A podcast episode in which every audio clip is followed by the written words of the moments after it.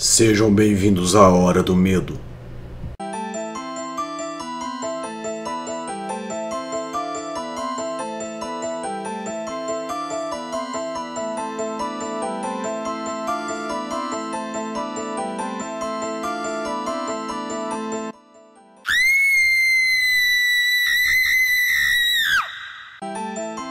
Uma antiga maldição. O que será que pode ocorrer com as pessoas que desafiam seus próprios medos? É isso que nós veremos hoje, na Hora do Medo. Smile. Sejam bem-vindos à Hora do Medo. E este é o Smile. Ei, por favor, me ajude. Eu sei que é estranho, mas estou prestes a me matar. Preciso de sua ajuda. Eu já não consigo mais suportar. Essas cenas em minha mente não me deixam pensar em mais nada. Eu ainda tenho alguns minutos, mas para que eu te explique tudo o que aconteceu, você precisa aceitar tudo aquilo que eu vou dizer. Se você ainda estiver ouvindo após esta linha que foi escrita com meu sangue neste papel, é porque você decidiu mergulhar nesse meu psicótico mundo de horror, por sua conta e risco. Se você ainda estiver ouvindo, não há como voltar. Você está agora sobre as minhas regras. Se você fechar, se você ir embora, algo muito ruim irá acontecer. Agora, antes que a segunda badalada toque, vou lhe contar algo sobre mim. Eu trabalhava em um centro médico com pacientes portadores de distúrbios mentais. Eu estava atuando na área de psiquiatria, a entidade da qual eu mais me dedicava. Em prol de minha profissão, foi destruída em um acidente. A instituição pegou fogo, não se sabe como. Cerca de 400 pacientes morreram carbonizados. Eu podia ver, ao fechar meus olhos, os infelizes, alvos dessas tragédias, ao ter suas peles derretidas e suas carnes envolvidas em chamas. Eu podia ouvir os seus berros de desespero que formavam ecos em minha cabeça e faziam meus tímpanos estourarem. Apesar de tudo isso, consegui salvar algumas notas de meu diário de estudo que me coloquei a escrever quando conheci a raiz de todo o mal. Isso que aconteceu comigo aqui, em New Orleans, a cidade que me amaldiçoou. Colocarei como anexo nessa carta endereçada para minha sobrinha do Brasil. 1949. Diário de Live é Live. Manhã de 6 de abril, sexta-feira, setor 6. Nesta manhã, às exatas 6 e 6, Live começou a se debater e gritar, como no dia anterior. Luísa, a enfermeira que é encarregada de providenciar que os debilitados tomem seus remédios no período da madrugada, foi quem, dessa vez, estava presente no local e pôde relatar isso. Até onde ela me contou, tinha acabado de ver uma mensagem no seu celular, por isso sabia a exata hora. De acordo com o que disse para mim, Luísa se assustou quando ouviu os gritos de um paciente do setor 6. Então foi até lá em busca do motivo de tal perturbação. Ao chegar na porta do quarto, com passos rápidos, ela olhou pelo vidro da janela na porta e ficou apavorada com o que seus olhos viam. O lençol estava no chão, coberto por sangue, e o paciente estava rasgando com suas próprias mãos os cantos da boca.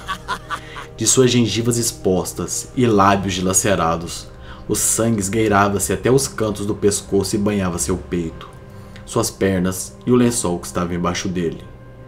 Os cortes quase chegavam às orelhas. Na parede havia escrito com sangue a palavra: Smile. No dia anterior, ele teria tentado suicídio enrolando o lençol no pescoço e amarrando-o em um lustre simples que fica no teto. Isso pelas seis e seis da manhã. Às 18 e 18 da tarde, ele tentou se matar jogando o armário, que continha uma TV em cima, contra ele, para que esmagasse sua cabeça ao cair no chão. Tony, o enfermeiro, que foi substituído por Luísa, escutou o impacto do armário e a TV contra o chão e correu para ver onde vinha o som.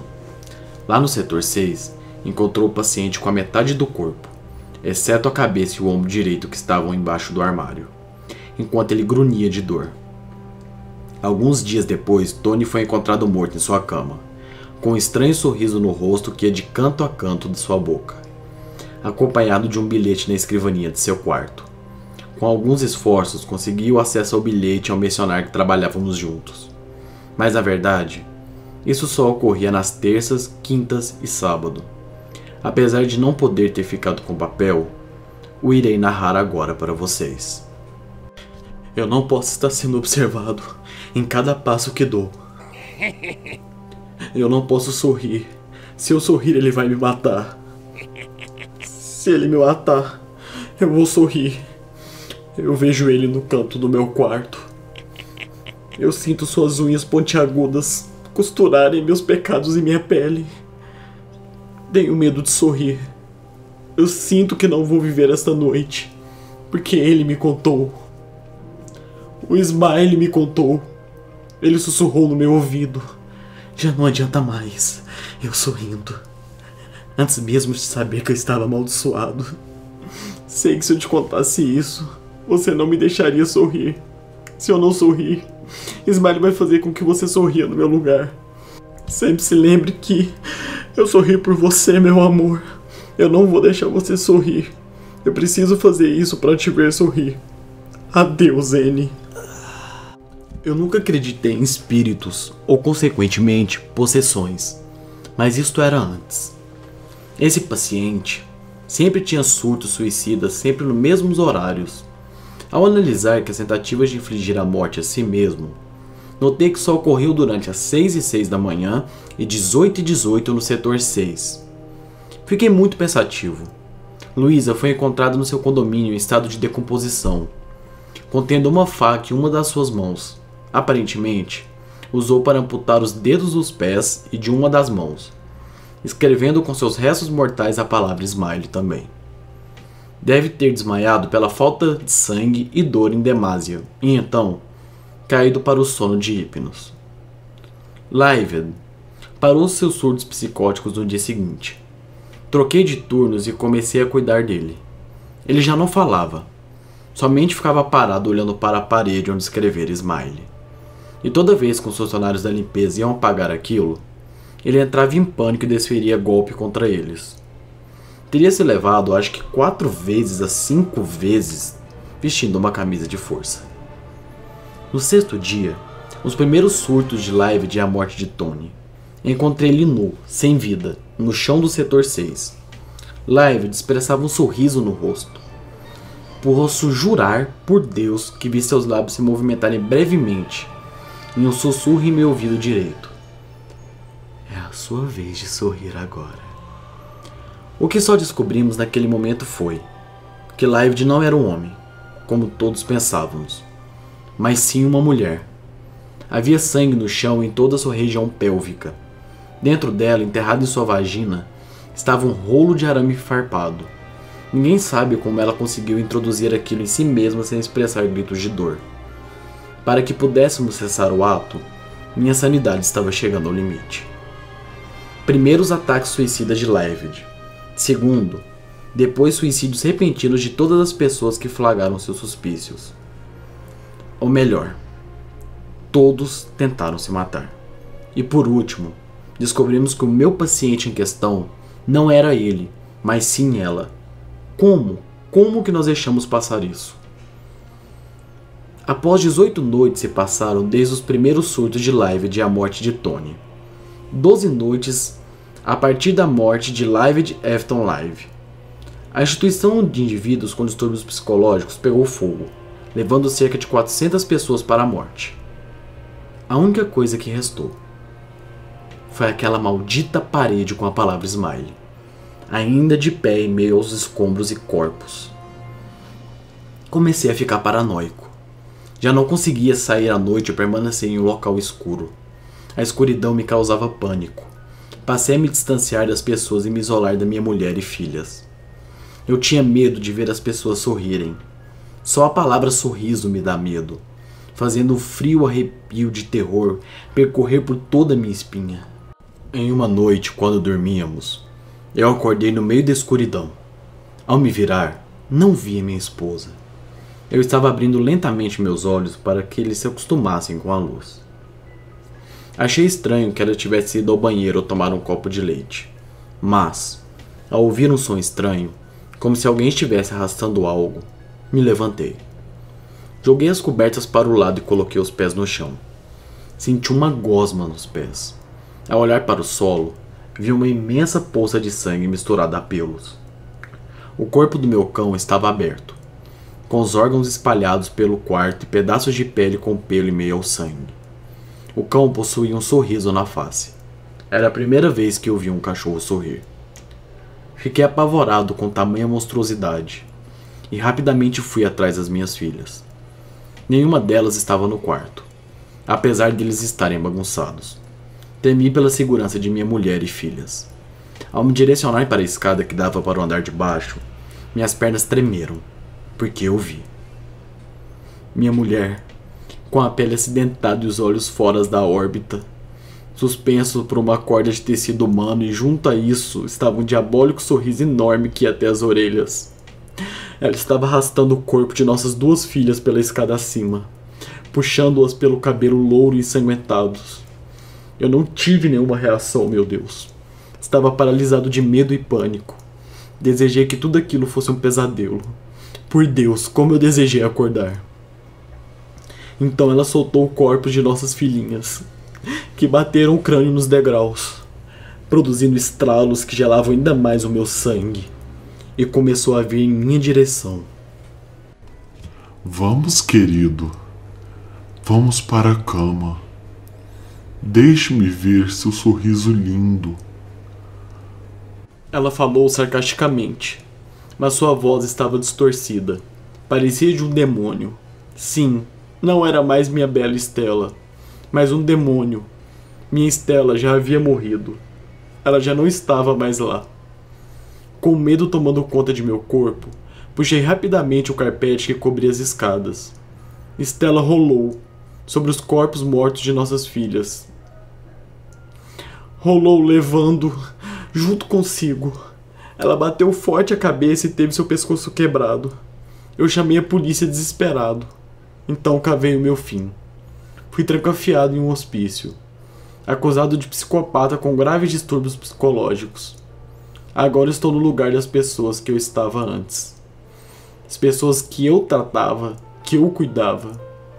Estou escrevendo com meu sangue neste papel higiênico que consegui com o pessoal da limpeza do meu setor, o setor 6.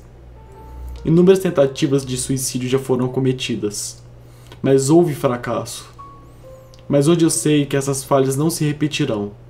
Foi ele quem me disse. Smiley me disse. Sim, Smiley me obrigou a escrever isso e narrar para vocês. Ele disse que era a única forma de eu sorrir novamente. Não posso mais ficar aqui, vivendo este inferno. Já não suporto mais as cenas do meu passado sombrio, da morte de minhas filhinhas e o monstro que a minha Estela se tornou. Eu preciso sorrir. Estou me sentindo fraco agora. Deve ser a falta de sangue. Por favor, vocês que estão ouvindo isso, me ajudem. Eu preciso que vocês provem minha inocência. Acreditem em mim. Eu não matei Estela nem nossas filhas. Foi tudo culpa dele. É tudo culpa do Smiley. Ele é o responsável. Nós podemos acabar com eles. Se vocês provarem. Provarem que eu sou inocente. Que eu não matei os seres mais valiosos do mundo para mim. Mas se você está ouvindo isso agora, eu já estou morto. Meu espírito seguirá todas as pessoas que estão ouvindo isso e eu saberei quem está ouvindo e irá me ajudar. Você duvida disso? Vamos! Agora vá até uma porta fechada e a abra. E então sussurre, bem baixinho. Eu juro que sorrirei se eu não provar sua inocência. Agora eu quero que você vá até sua cama, olhe debaixo dela e diga: Smile, eu estou pronto. Fazendo isso, você poderá me ver somente dentro de sua casa, permitindo que minha forma seja visível e seja bem-vinda. Se eu não tiver coragem, se você também não tiver coragem, pelo menos deixe uma maçã por semana embaixo de sua cama para mim. Então eu saberei que você quer mais tempo antes de sorrir, ou provar minha inocência. Afinal, não tem como voltar atrás. Eu já disse para você no início da narração. Você já aceitou as cláusulas do contrato, lembra? Eu falei que não tinha como voltar. Seu destino é um dos dois: sorrir ou provar minha inocência. Ouviu isso? Ouça bem, Ouviu? Está sentindo, né? Eu estou ao seu lado. Se quiser, pode me ver. Eu já disse a você como. Se não fizer nenhuma das duas, sinto muito. Mas minha raiva não me permitirá que, enquanto eu sofra, você fique aí sentado. Você vai sorrir. Eu posso te ver. Sim, eu posso.